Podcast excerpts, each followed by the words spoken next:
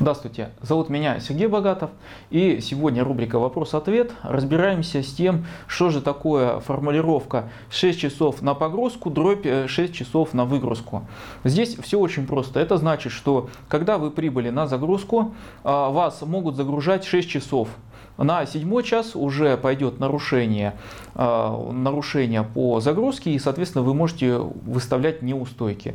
То же самое и с выгрузкой. То есть, другими словами, вы, э, подписывая подобное положение в договоре, вы фактически э, договариваетесь, что вас могут грузить все 6 часов. То есть, в эти 6 часов вы не можете никуда не уехать, за это время вы не можете выставлять штрафы за то, что вас долго грузят. Вот начиная с седьмого часа уже разговор другой. 6 часов, будьте добры, ждите, пока вас не загрузят.